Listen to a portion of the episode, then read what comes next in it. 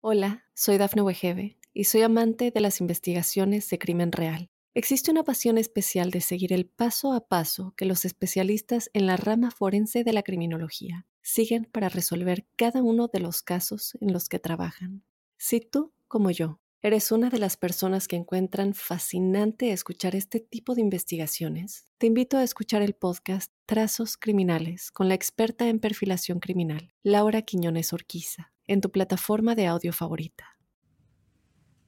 Los Leo están ante un escenario de transición y de cambio. Es un ciclo retador donde es necesario sacar a flote fortalezas. Pero lo que más estima es levantar la mirada hacia horizontes más amplios, darse cuenta que el futuro existe y que lo que se hace hoy permite cimentar un mañana adecuado. Es ordenando aquello por venir, estableciendo las bases para que cuando el futuro se convierta en ese presente añorado, eh, las cosas funcionen de la mejor manera.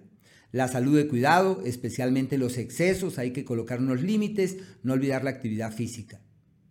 El planeta Marte hasta el día 15 avanza por un escenario decisivo para resolver todo aquello que está pendiente con propiedades, como la venta, la compra, la inversión en finca raíz, bueno, alianzas con la familia, sociedades con cercanos, todo esto evoluciona muy bien. Y al margen de esto es una temporada fiable para sacar las visas, los papeles, todo lo que se haga con el exterior evoluciona rápida y felizmente y hay resultados tangibles en ese sentido. Así que no hay que dudar de nada de lo que atañe a ese sector. Y con la pareja toca llevar las cosas pacientemente porque es el acto de la ira, de la precipitación, que se convierte en foco de malestares y de intranquilidades, aunque seguramente dirán es mejor la claridad.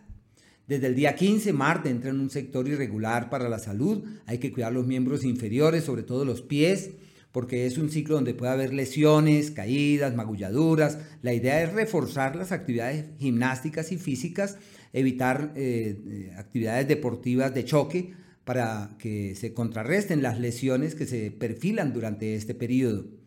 En el ámbito espiritual, desde esa fecha, desde ese día, es el tiempo del despertar, donde surge como otro estado de comprensión, otro nivel de conciencia, donde es posible rebasar ciertos límites, ciertas fronteras, donde es posible mirar más allá, soñar en un futuro ideal. Bueno, y si el énfasis se hace en el yoga y en el movimiento de las energías interiores, todo esto evoluciona maravillosamente bien. Así que dudar de eso no tiene sentido. Hay que caminar con vigor, convencerse que eso es así, que eso va bien, que eso va mejor que nunca. Bueno, eso.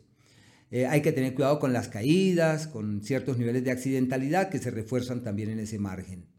El planeta Venus, hasta el día 5, un ciclo ideal para resolver aquello que está pendiente con la pareja, con los socios, firmar las cosas que hay que firmar, acordar aquello que es necesario acordar. Y ya desde el día 5 entran en un entorno irregular, eh, ya sea en el ámbito profesional o en el tema de la comunicación, pero en ese primer escenario, el profesional, es el ciclo de las crisis, de los cambios y de los ajustes, donde lo probable es que contemplen la posibilidad de realizar algunos cambios que valoren la opción de girar la rueda en una nueva dirección y de, concluir que definitivamente lo suyo no es en la dirección que se traía de antaño. Así que los ajustes son necesarios, los cambios son imperiosos y tratar de que esas presiones y esas intranquilidades no se reflejen de manera irregular sobre la salud, porque esta puede verse afectada en ese periodo. Los niveles de accidentalidad aumentan en ese tiempo. Así que hay que manejar con cautela. No es el mejor periodo para comprar vehículo, para cambiarlo, para tomar decisiones con vehículos, porque cualquier cosa es un problema. El planeta Mercurio hasta el día 11 avanza por un sector ideal para ese nuevo proyecto de la vida, ese nuevo plan de la vida y establecer las bases de lo que realmente uno tiene que hacer.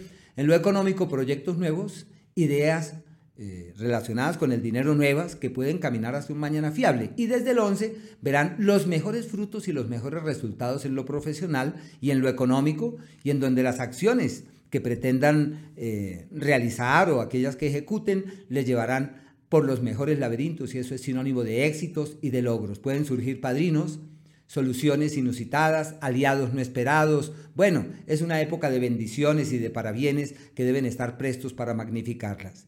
Su palabra y su comunicación trasciende su peso sobre los otros con base en la comunicación, tiene un peso enorme, les va divinamente. Así que llegó la hora de hablar, de comunicar, de transmitir, de expresar y de tomar nuevos rumbos también en el plano económico.